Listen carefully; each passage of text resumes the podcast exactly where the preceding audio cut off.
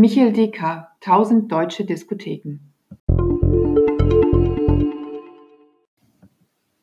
In Michel Descartes' neuestem Roman treffen wir auf einen Helden, der durch die Bundesrepublik der 80er Jahre reist, bisweilen stolpert und dabei ganz schön außer Atem kommt. Es geht um Frankie. Frankie ist Privatdetektiv und kann sich mit dem Job kaum über Wasser halten was ihn aber nicht davon abhält, wie ein Schlot Marlboro Menthol zu rauchen und permanent in Kneipen abzuhängen, wo er unendlich viel Bacardi Cola in sich hineinkippt. Wahrscheinlich wäre Frankie heute gar nicht mehr am Leben, er wäre an Lungenkrebs oder Leberzirrhose gestorben, aber bei Michel Descartes ist er noch quietschlebendig. Es ist der heiße Sommer 1988. In Bars und Restaurants darf noch geraucht werden und im Radio spielen sie Foreigner, Madonna und ähnliches. Eines Abends wird Frankie zu Mauke geholt. Mauke ist Bahnvorstand und tut enorm geheimnisvoll, denn er wird erpresst. Und Frankie soll den Erpresser finden, von dem man allerdings nur weiß, dass er am 9. Juli aus einer Diskothek anrief, in der um genau 23.40 Uhr Madonnas Lied White Heat lief. Ein Lied, das man nicht kennen muss, und Frankies Nachforschungen ergeben auch, dass fast niemand davon gehört hat, nicht mal die Disc-Jockeys. All das erfährt Frankie auf einer wahnsinnigen Tour de France, die in München beginnt und sich bald auf fast alle Diskotheken der alten Bundesrepublik ausdehnt. Doch statt den Mann zu finden, gerät Frankie immer tiefer in eine hanebüchene Geschichte, in der Spionage und die DDR keine unerhebliche Rolle spielen. Der Autor Michael Descartes ist zuletzt mit seinem Stück Philipp Lahm am Münchner Residenztheater bekannt geworden oder beziehungsweise er hat dort für Aufsehen erregt. Jetzt hat er mit 1000 deutsche Diskotheken eine echte Fleißarbeit abgeliefert.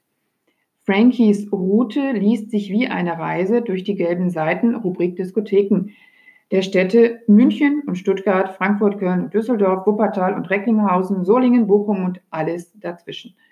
Als Leser staunt man über die albernen Namen der Clubs und noch mehr staunt man, wie wenig Ermittlungsarbeit Frankie eigentlich leistet.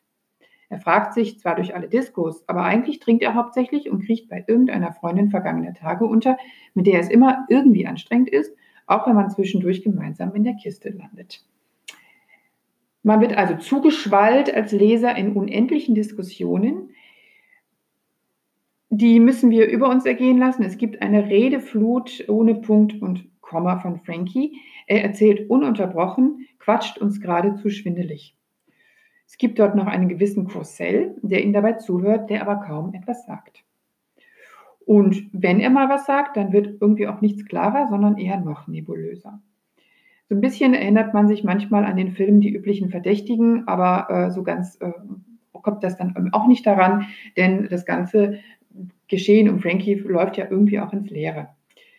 Ja, und dann gibt es dann noch Jens Wetterstein. Jens Wetterstein ist Frankies studentischer Mitarbeiter, Philosophiestudent im 21. Semester. Und der ermittelt. Wie, wissen wir nicht. Aber scheinbar kommt er voran. Er scheint auch recht strukturiert zu sein und geht in Windeseile vor. Bis ihm ein Verdacht kommt und er verschwindet.